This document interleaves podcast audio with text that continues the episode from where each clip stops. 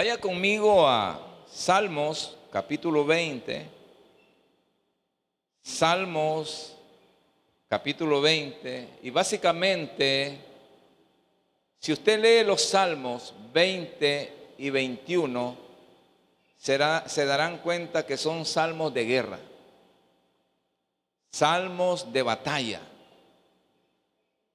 donde el hombre de Dios o el pueblo de Dios pide el respaldo de Dios para enfrentarse a sus enemigos.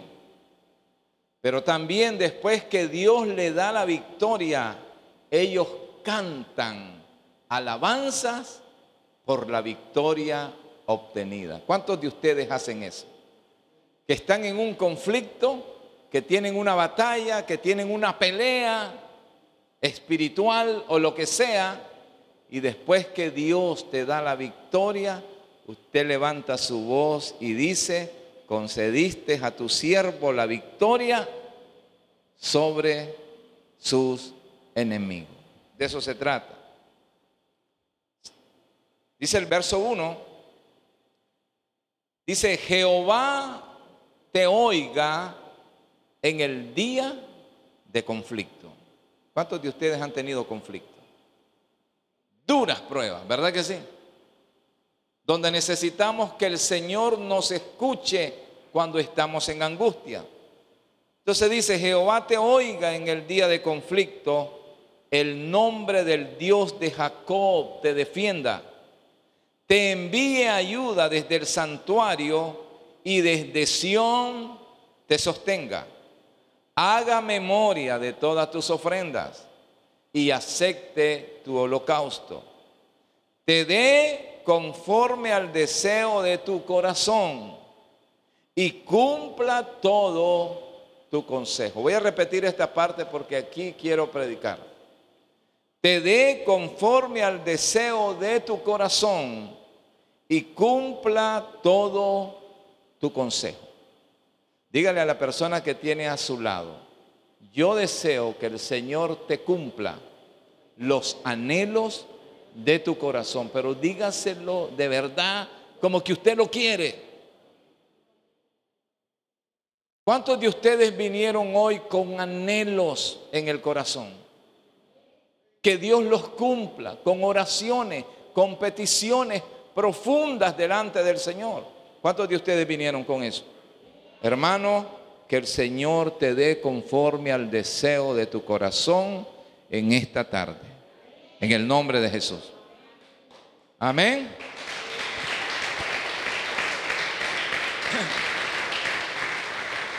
El Señor te oiga en el día de conflicto. Indudablemente, amados hermanos, cuando escuchamos a Cristo decir, a sus discípulos, imposible que no vengan los conflictos, imposible que no vengan los tropiezos. Eso es lo primero que a mí me dijeron cuando yo comencé a caminar en los caminos del Señor. Y en aquellos años, allá por los años 90, algunos de ustedes no habían nacido, ¿verdad? O estaban chiquitos. Yo tenía la idea de que después de haber recibido al Señor y de tratar de caminar, yo decía, yo no sé si llegaré esta semana siendo cristiano. Yo no sé si me voy a resbalar, yo no sé si me voy a desviar, yo no sé si me voy a descarriar. Y había una canción, tal vez ustedes lo recuerdan, de un famoso cantante en aquella época que se, llama, porque todavía él ministra, Oscar Medina. ¿Cuántos escucharon a Oscar Medina? En aquel tiempo Oscar Medina para mí me hablaba. Y había una canción que para mí era como un himno de batalla, que me apercibía, que decía así, buenos días mundo, aquí estamos otra vez. Prepara bien tus armas, que las mías son cristianas y no las podrás vencer. Buenos días mundo, aquí vamos otra vez. Tu trabajo es detenerme y el mío mantenerme es lo dicho por mi fe. ¿Se acuerdan? Buenos días, mundo. Y todos los días, amados hermanos, vamos a enfrentarnos con conflictos, con luchas, con peleas, con pruebas, que van a querer separarnos de Dios. Todos los días. Si no tienes problema dentro de tu familia, ¿verdad? Tienes problemas con los hijos, que muchas veces te quitan la paciencia, ¿verdad que sí? ¿A cuánto les quitan la paciencia? Te quitan la paciencia. Las suegras tienen problemas con las nueras, las nueras con las suegras, y así sucesivamente. Pero ¿sabe qué? Buenos días mundo, aquí estamos otra vez. El trabajo de Satanás es querernos detener, pero nuestro trabajo con el Espíritu Santo es podernos mantener. Ese es el grito de nuestra fe. Amén. Ese es el grito de nuestra fe. Que el Señor te oiga en el día de tu conflicto. Y pastor, ¿y cuándo es el día de tu conflicto? Mañana es el día de tu conflicto. Hoy en la noche es el día de tu conflicto. Y ahí que el Señor te mande ayuda para que te puedas sostener. El Salmo 20 es una oración básicamente. Es una oración que el pueblo de Dios usaba antes de la batalla, antes de ir a una guerra. El pueblo oraba y se encomendaba al Señor, que el Señor te mande ayuda, que el Señor te respalde, que el Señor te proteja, que el Señor te dé la victoria. Y el Salmo 21 era un canto de alabanza porque Dios ha dado la victoria. Amados hermanos, aunque su vida esté en conflicto, aunque usted entre en guerra, hay un Dios que nos da la victoria en todo tiempo. ¿Cuántos dicen amén? Usted puede confiar en eso. Usted puede tener seguridad de eso. Que no importa la lucha que usted esté pasando, Dios le va a dar la victoria. Para nosotros los creyentes hoy en día, ese Salmo 20 puede aplicarse a nuestras luchas espirituales, que hoy son invisibles, amados hermanos. Hoy no lo vemos. Efesios 6 dice que nuestra lucha no es contra carne y sangre, no es contra algo que nosotros podamos ver. Son contra huestes espirituales de maldad. Y los conflictos vienen de esa manera, pero la promesa es de que el Señor nos va a dar la victoria. No importa por lo que estás pasando, que el Señor te escuche en el día de tu angustia, en el día de tu tristeza, en el día de, tu conflicto y te dé la victoria para que puedas alabarle. ¿Cuántos dicen amén? Mire qué bonita esta oración del Salmo 20, porque aquí vemos para los que les gusta orar, y hoy estamos en el discipulado y hablábamos de la oración que uno de los incentivos para que usted y yo seamos personas de oración es poder entender y comprender que Dios contesta la oración. Amén. Que si oramos, Él nos oye. Y si Él nos oye, Él contesta la oración de su pueblo. En el verso 4, la oración de este pueblo por su ungido, por su pueblo era te dé conforme al deseo de tu corazón y cumpla todo tu consejo. Esa es la oración. Que el Señor te ayude, que el Señor nos ayude, que el Señor nos respalde. Y la contestación era la victoria. Y entonces el pueblo cantaba, vaya conmigo Salmos 21, 2, 4. Y dice aquí, ya la respuesta de Dios, porque el propósito, amados hermanos, en esta tarde es que usted le crea a Dios que Dios va a responder nuestras oraciones. Amén. Y dice aquí, le has concedido el deseo de su corazón.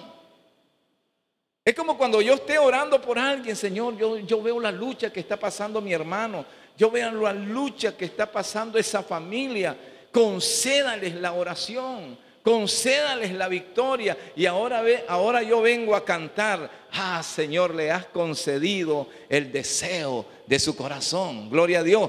Y no le negaste la petición de sus labios. porque le has salido al encuentro con qué? Con bendiciones de bien. Corona de oro fino has puesto sobre su cabeza. Vida te demandó y se la diste. Largura de días eternamente y para siempre. Dígale a la persona que tiene a su lado qué manera de responder nuestro Señor. Qué manera de dar la respuesta a aquel que ora, amados hermanos. ¿Se anima a orar? ¿Se anima a ser una mujer de oración? ¿Se anima a ser un hombre de oración? ¿Qué manera de contestar? Una oración contestada en la manera que estamos viendo es una vida que yo anhelo. Y es una vida anhelada para cualquier ser humano que cree en Dios, que depende de Dios. Mire cuántas cosas. Número uno, dice, el Señor le concedió el deseo de su corazón. Y no le negó la petición de sus labios. Hoy es una tarde para orar. ¿Cuántos dicen amén?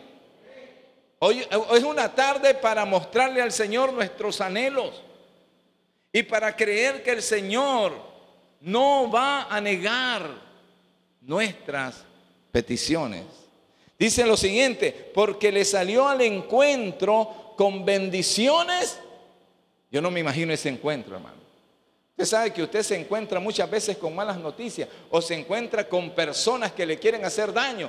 Pero aquí dice el Señor que Él te va a salir, te va a salir al encuentro con bendiciones de bien. Dígale eso a la persona que tiene. Bendiga hoy a este pueblo. Usted dígale, mira, el Señor te saldrá al encuentro con bendiciones de bien. Dígaselo. El Señor te saldrá al encuentro con bendiciones de bien. Dios quiere una familia bendecida, hermano. Dios quiere un matrimonio bendecido. Dios quiere un hogar bendecido. Él va a salir al encuentro tuyo con bendiciones de bien. ¿Cuántos dicen amén? Dice, corona de oro. Corona de oro fino has puesto sobre su cabeza. Vida te demandó. ¿Y qué pasó? Y se la diste. ¿A cuántos de ustedes no estuvieron en una cama de hospital? Señor, dame vida. ¿Sí o no? Yo sé que muchos de ustedes pasaron por eso. Estuvieron a punto de irse, hermano. ¿Y cómo oraban ustedes? Señor, dame unos años más de vida. Dele gracias a Dios por la vida que usted tiene, hermano. Largura de días eternamente. ¿Y qué? siempre. El deseo del corazón del hombre se cumple. Amén. El deseo del corazón del Hijo de Dios se cumple, pero se cumple sí y solamente sí en Dios. En Dios, solamente en Dios. Dice que las riquezas verdaderas vienen de parte de nuestro Señor. Él es el único que bendice. ¿Cuántos dicen amén? Por eso que el, deseo del corazón del hombre solo puede cumplirse en Dios y en nadie más. Es lo más seguro que tenemos. Ahora, hablemos de esto porque me llamaba la atención, creo que es lo que, lo que Dios ponía en mi corazón. Es como un tanto revivir los anhelos revivir los deseos. ¿Sabe qué? Yo, yo de repente me crié en un tiempo donde me decía, los deseos son malos. Uno tiene que conformarse, me decía. Porque yo miraba personas que decían, ¿cómo estamos aquí? Así como Dios me tiene, aquí con mi enfermedad.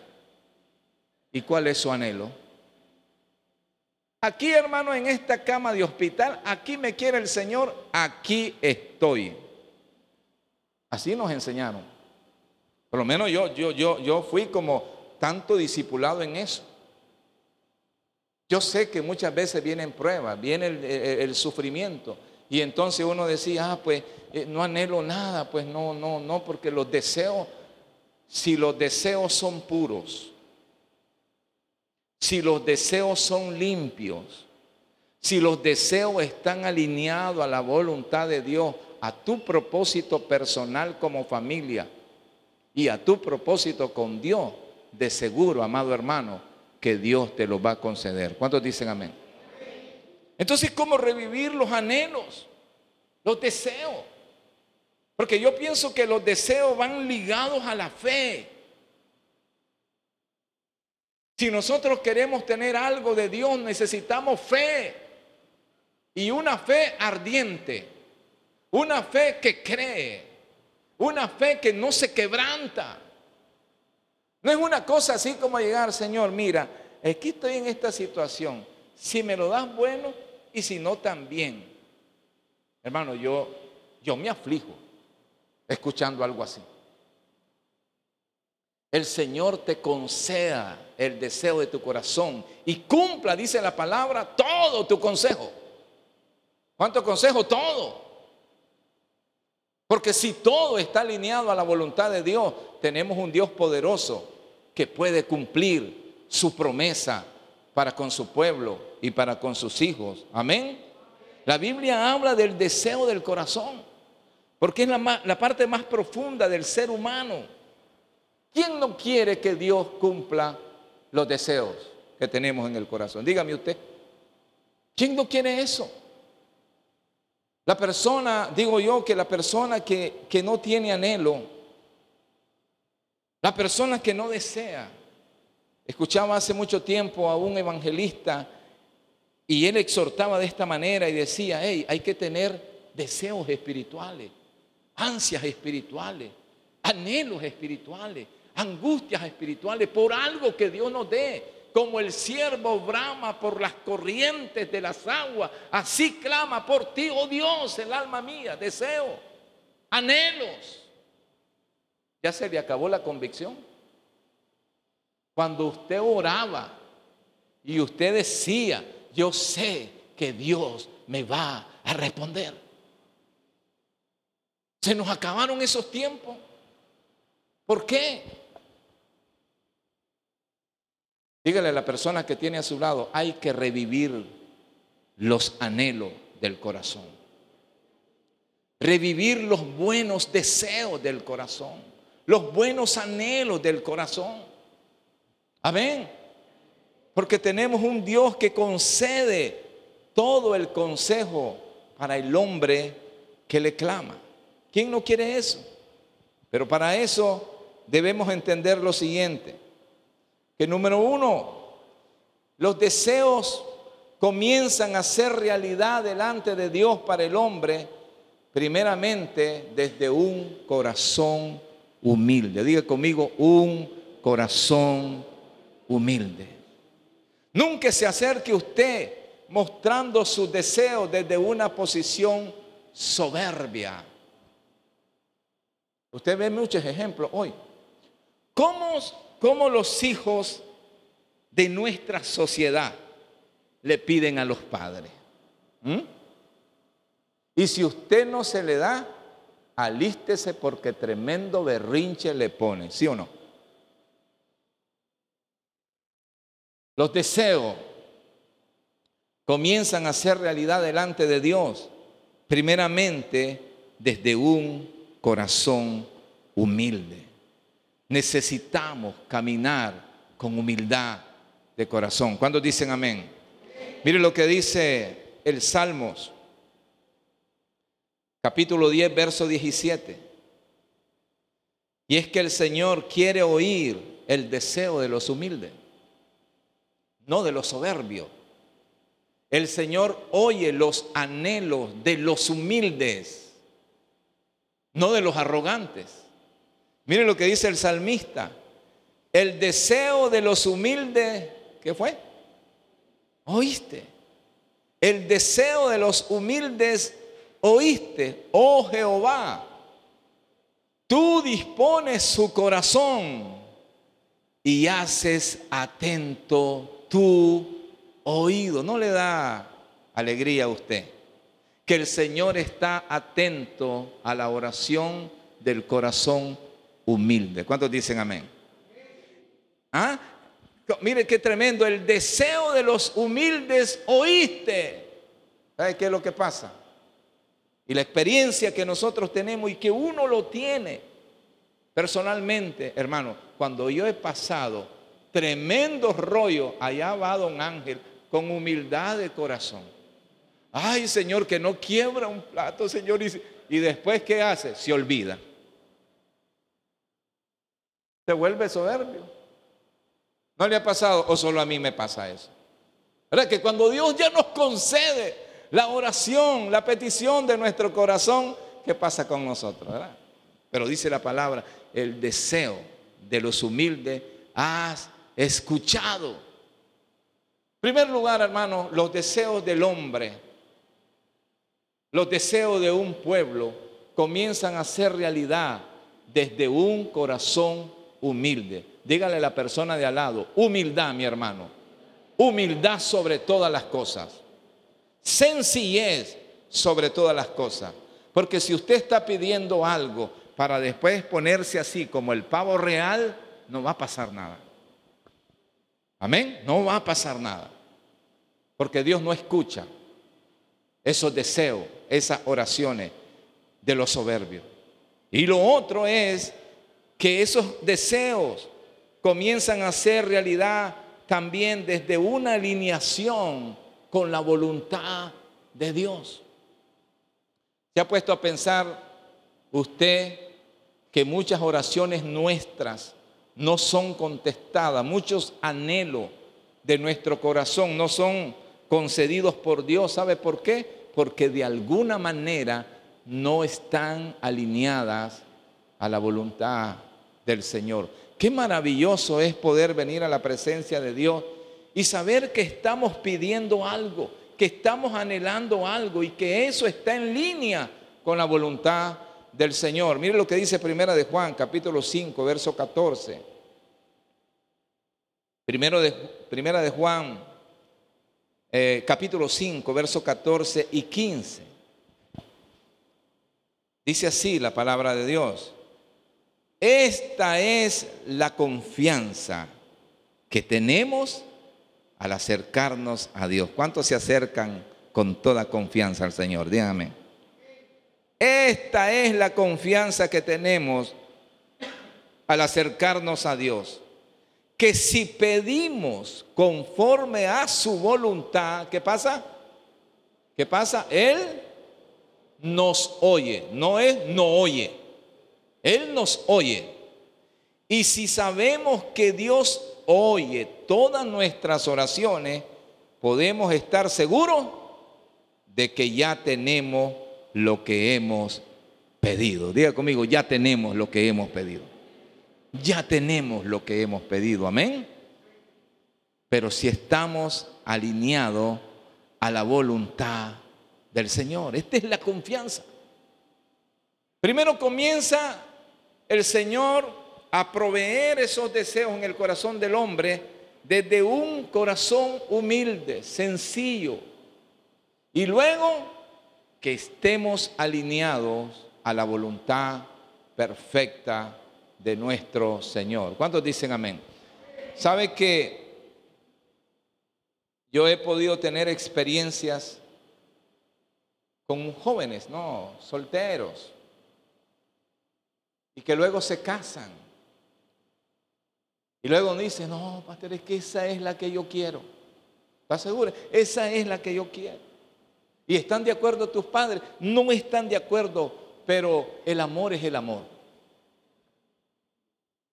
Pero sabes que no comparte tu misma fe. Sí, pero en el camino arreglamos las cargas. Eso pasa. ¿Y qué pasa después? Los fracasos los fracasos. Sería bueno que nosotros hoy nos hiciéramos algunas preguntas sencillas. Porque aquí hay que filtrar los anhelos del corazón. Y estoy predicando esto, amados hermanos. Porque mi objetivo es que usted reviva los buenos anhelos del corazón delante de Dios. Porque quizás usted dejó anhelos en el pasado, porque no le contestó el Señor, pero si esos anhelos son puros, van a ser contestados en su tiempo. ¿Cuántos dicen amén? Pero sería bueno que nosotros filtremos algunas cosas a través de estas preguntas. Por ejemplo, ¿por qué quiere lucir bien? ¿Por qué quiere vestir bien? ¿Por qué quiere estar saludable usted? ¿Ah? ¿Por qué? ¿Cuál es la motivación de tu corazón? Obviamente cualquiera va a decir, bueno, pastor, y estar saludable es bonito.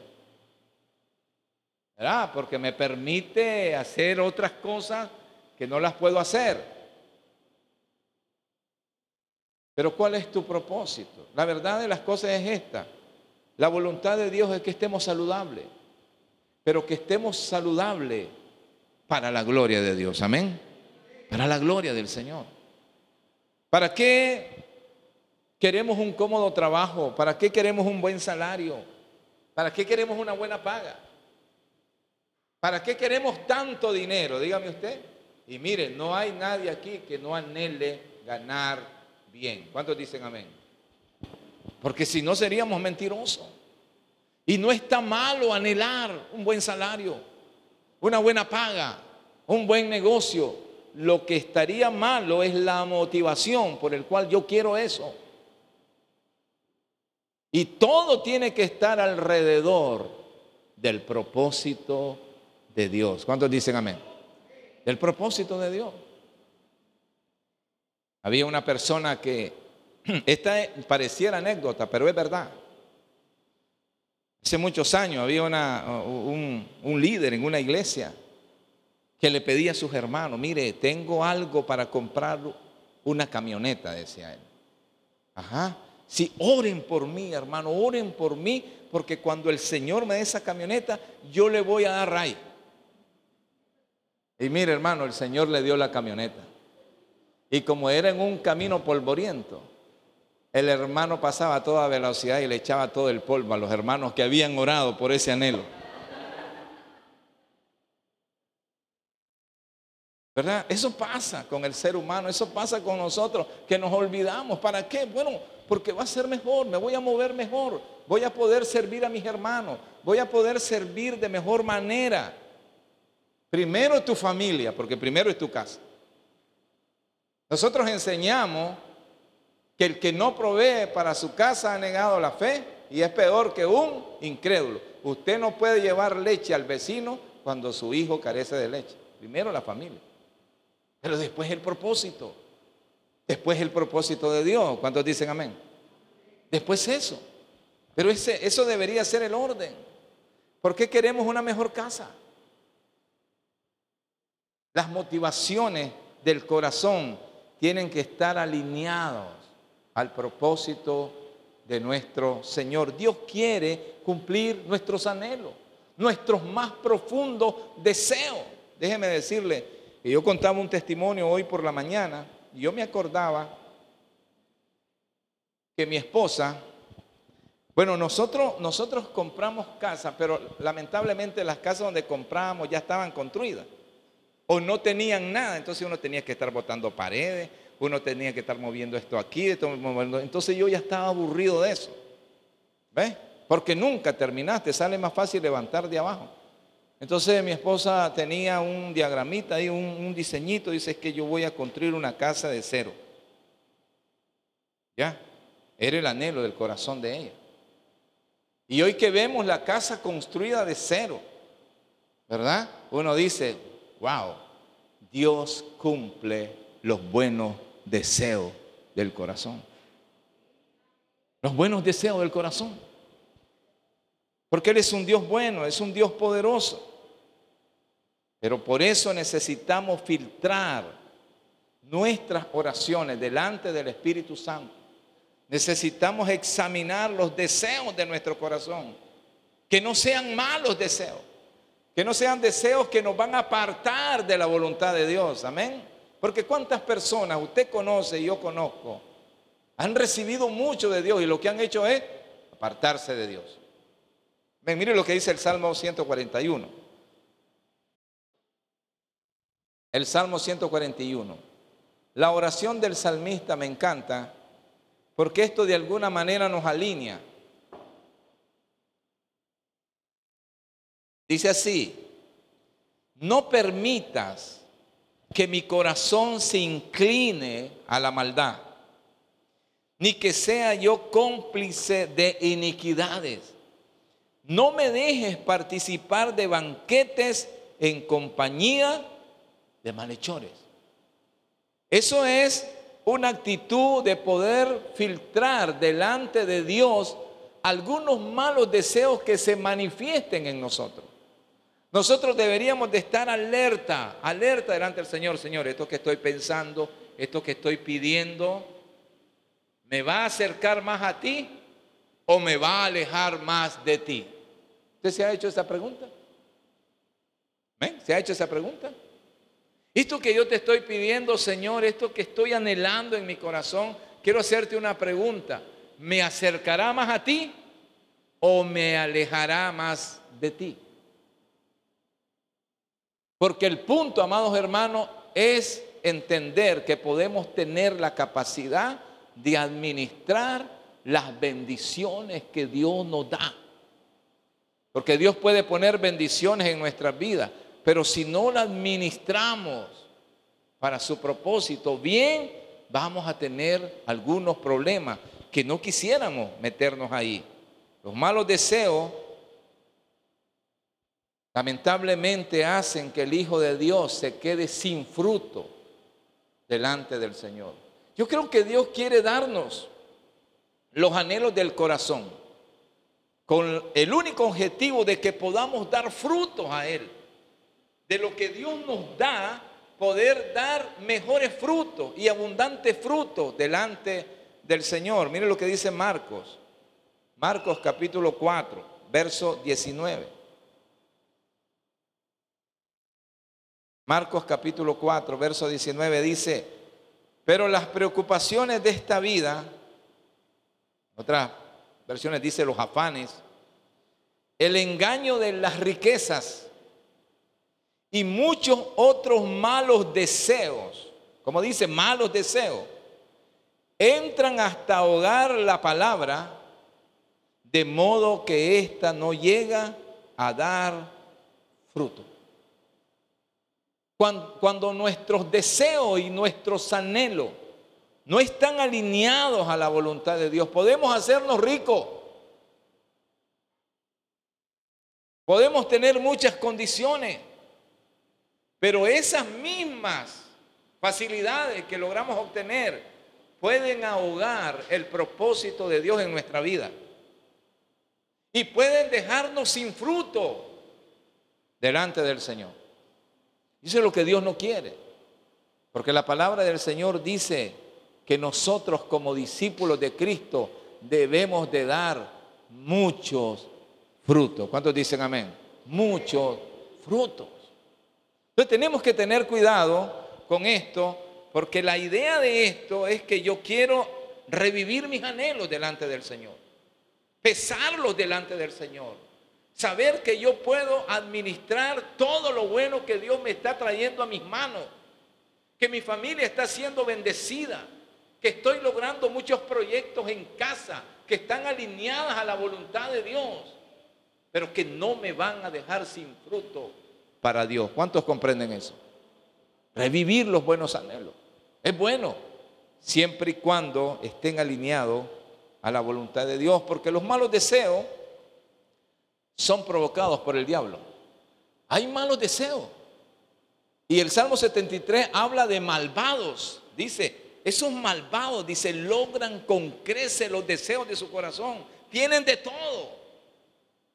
Pero si no hay fruto para Dios, de nada sirve. Mire lo que dice el libro de Juan en el capítulo 8, el verso 44, que los malos deseos que nos alejan de Dios solamente puede venir del enemigo.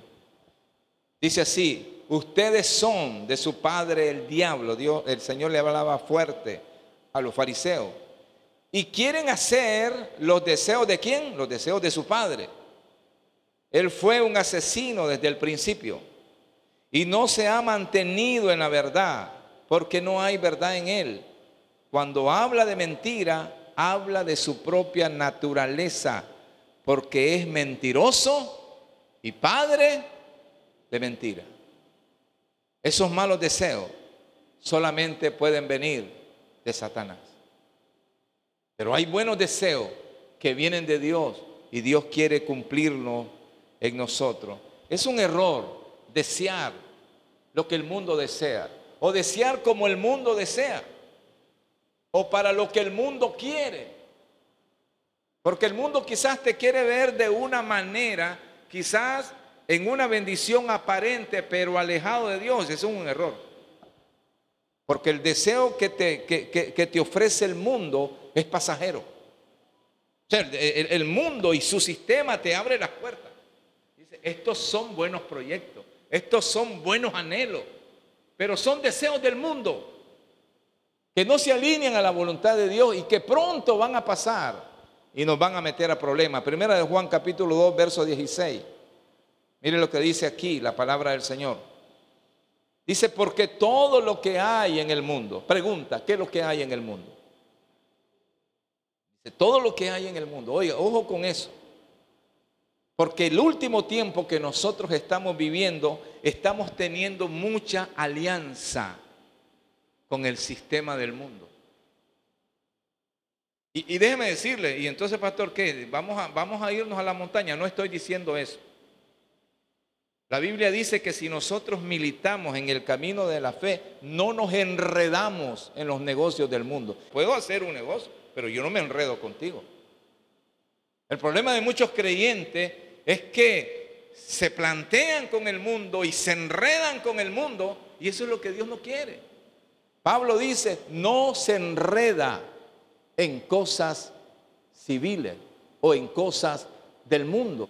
Pero miren lo que dice, todo lo que hay en el mundo, los deseos de la carne, los deseos de los ojos y la vanagloria de la vida no provienen del Padre, sino del mundo. Escucha eso, sino del mundo. Y el mundo pasa y sus deseos, pero el que hace la voluntad de Dios permanece para siempre. ¿Cuántos dicen amén? Permanece para siempre. El mundo pasa y su deseo. Todo lo que hay en el mundo, todo lo que vemos, puede enredarnos ahí, la vanagloria de la vida. Y eso, la vanagloria de la vida, y eso no viene del Padre, sino del mundo. Y el mundo pasa y sus deseos, pero el que hace la voluntad de Dios permanece para siempre. ¿Qué quiero dejarte, amado hermano? Tú que tienes una familia, que tienes un matrimonio, que tienes proyecto. ¿Qué quiero dejarte? Que las oraciones y peticiones con propósitos de Dios no tardarán en ser concedidas por nuestro Señor. Hay que hacer oraciones con propósito. Que nuestras oraciones que contienen peticiones a Dios, Dios debe de estar en ecuación. ¿Cuántos dicen amén?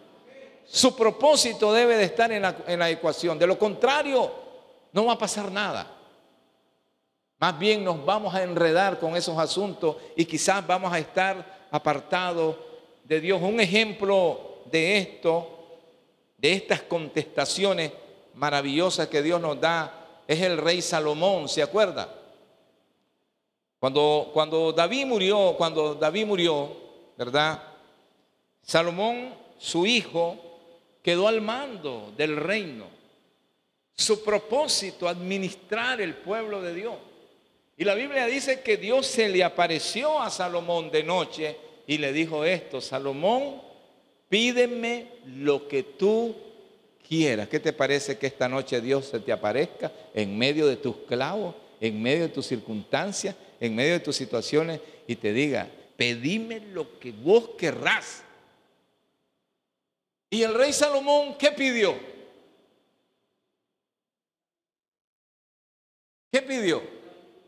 Porque la oración tiene que ser con propósito, la petición tiene que llevar el propósito de Dios incluida. Porque Dios se encarga también de las añadiduras. Y dice Salomón, bueno, Señor, dame sabiduría, dame ciencia, dame conocimiento, porque yo tengo que administrar este pueblo. Yo tengo que gobernar este pueblo que es grande y no quiero entregarte malas cuentas. ¿Cuántos de nosotros como padres le pedimos eso al Señor? Señor, dame sabiduría para criar a mis hijos. Yo no me acuerdo, hermano. Yo sé, Señor, dame el pan, dame la leche, dame la comida. Pero nunca le pedí sabiduría. Dame entendimiento. Dame capacidad para resolver los problemas. No, dame el pan, dame la leche, dame el gallo pinto, dame la tortilla, dame los pañales. Pero nunca le pedí sabiduría. Porque nosotros deberíamos de pedir con propósito verdadero. Y cuando Salomón pidió eso, el Señor se asombró y dijo, Salomón, porque no has pedido riqueza, porque no has pedido fama, ni siquiera pediste la cabeza de tus enemigos. Mira, te voy a dar sabiduría, te voy a dar ciencia, pero también te voy a dar la victoria sobre tus enemigos. También te voy a dar riqueza, te voy a dar poder, te voy a dar fama. Porque las oraciones que incluyen el propósito de Dios siempre viene cargado de más cosas. ¿Cuántos dicen amén? De más cosas. Cuando ore sus anhelos, cuando ore sus peticiones, incluya el propósito de Dios. Incluya darle la gloria al Señor y yo le aseguro que el Señor no tardará en responderle. ¿Cuántos dicen amén? Eclesiastés, capítulo 2, verso 26, dice así. Miren lo que dice, qué bonita esta palabra. Dice, porque al hombre que le agrada, Dios le da sabiduría, le da ciencia y gozo. Mas al pecador da el trabajo de recoger y amontonar para darlo al que agrada a Dios. Qué tremendo, ¿verdad? Qué tremendo. Porque al hombre que le agrada, Dios le da sabiduría, ciencia y gozo, más el pecador. Pero hermano, ¿cuántos pecadores habemos en, en el pueblo de Dios? Que agarramos y agarramos y como que agarramos y metemos en saco roto porque no sabemos dónde va. No solamente le pasa al pecador de afuera, sino nos pasa a nosotros también cuando no pedimos con propósito, cuando no incluimos a Dios en la ecuación. Hay un ciego, Lucas capítulo 18, verso 40, que a su encuentro con Jesús también supo pedir con propósito. Supo pedir lo que era prioridad. Mire lo que dice el verso 40. Dice que Jesús iba en el camino. Dice, Jesús se detuvo y mandó que se lo trajeran. Lo que pasa es que este ciego había oído hablar de Jesús y le hablaba al Señor, Señor, ten misericordia de mí. Señor, necesito un milagro. Señor, necesito pedirte algo. Y dice que el Señor mandó a traerlo. Y cuando el ciego se acercó, le preguntó Jesús, ¿qué quieres que haga por ti? Yo he tenido la oportunidad, ¿no? De, quizás de, de quizás encontrarme con personas importantes del cual yo necesito un favor. Y cuando él dice, Ángel, ¿qué quieres que haga por ti? Dime. Yo me siento, wow, digo yo. Tengo la puerta abierta.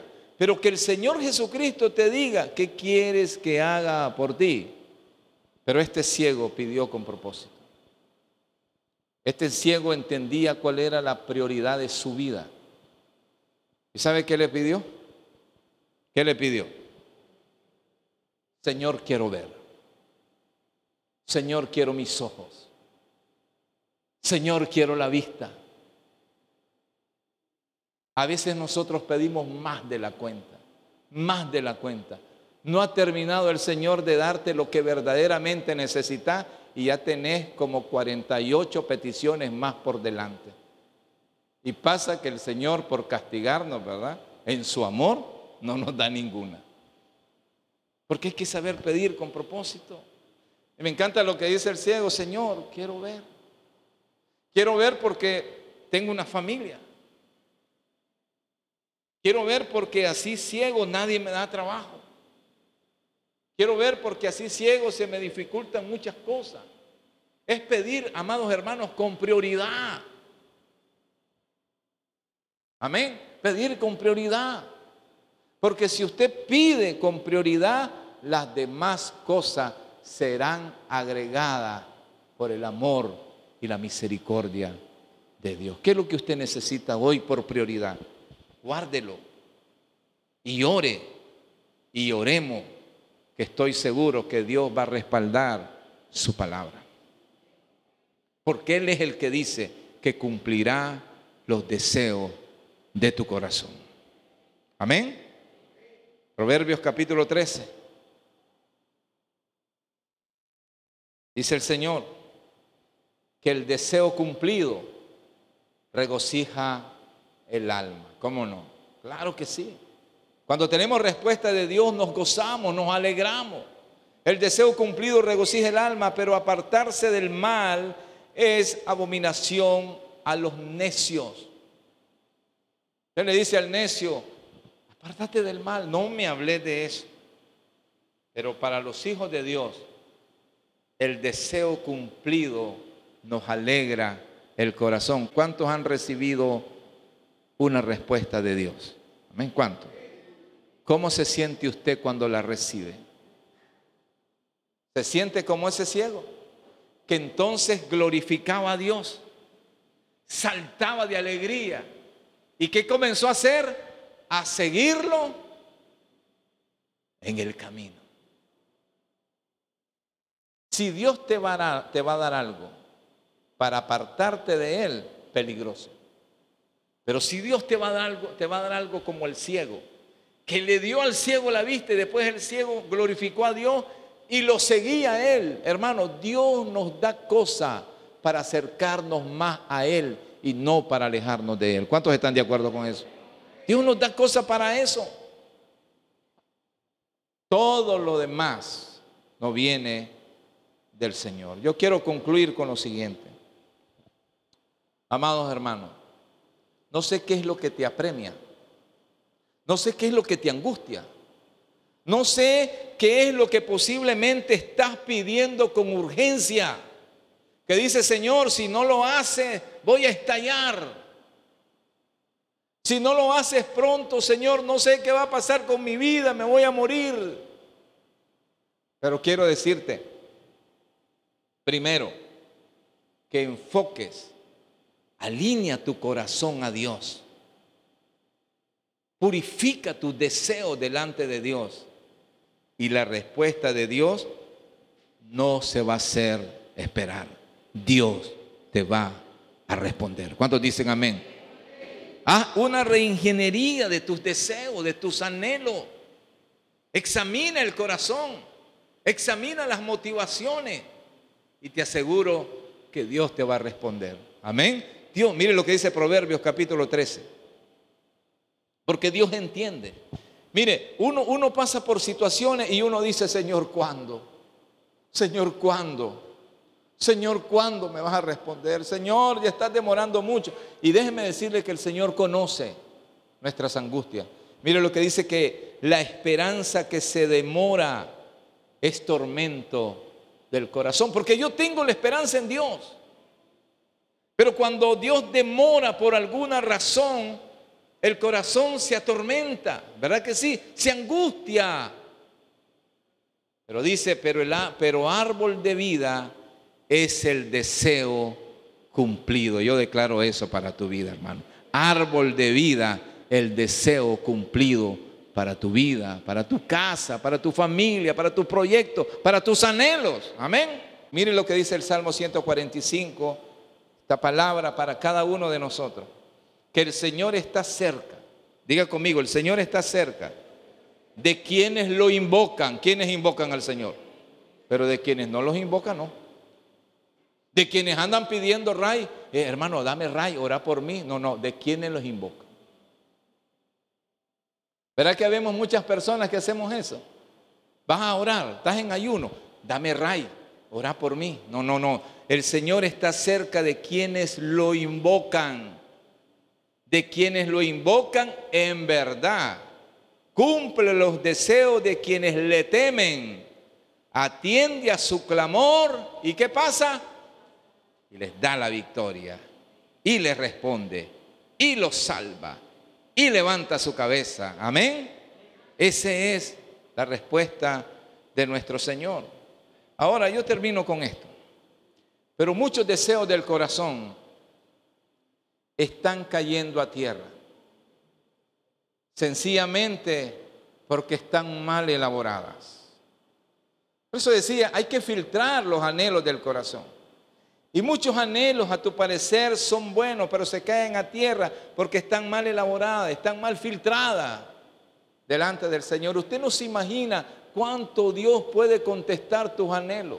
Él lo va a hacer mucho más de lo que estás pensando, pero hay que alinearlos verdaderamente a la voluntad de Dios. Mire lo que dice Santiago, capítulo 4, verso 1 al 3, y con esto termino. Hay anhelos del corazón, hay peticiones del corazón que caen por tierra porque no los elaboramos bien delante del Señor. Y vamos a leer desde el 1 porque me encanta esta parte que dice, ¿de dónde surgen las guerras? Dice Santiago. Y los conflictos entre ustedes. Ahí están los matrimonios acá. ¿De dónde surgen las guerras? Y los conflictos entre ustedes. ¿De dónde surgen los conflictos en el trabajo? ¿De dónde surgen los conflictos en la iglesia? ¿De dónde? Dice, no es precisamente de las pasiones que luchan dentro de ustedes mismos, en otras palabras, no es de sus malos deseos, porque las guerras vienen por nuestros malos deseos.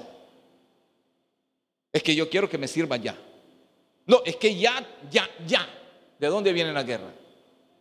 No es de nuestras pasiones, nuestros malos deseos, nuestras malas actitudes. Desean algo y no lo consiguen. Mm, y como no lo consiguen, matan y sienten envidia y no pueden obtener lo que quieren. Riñen y se hacen la guerra no tienen, ¿por qué? ¿Por qué no tenemos? Porque no pedimos. Dígale a la persona que tiene a su lado, no tienes porque no has pedido. No has pedido. Entonces tu hermano te va a decir, ¿cómo no si he pedido? Ah, bueno. Y cuando piden no reciben, ¿por qué? Porque piden con malas intenciones para satisfacer sus propias pasiones.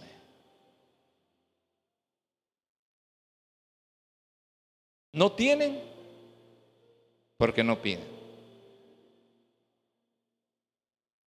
Ah, pero si piden, piden mal.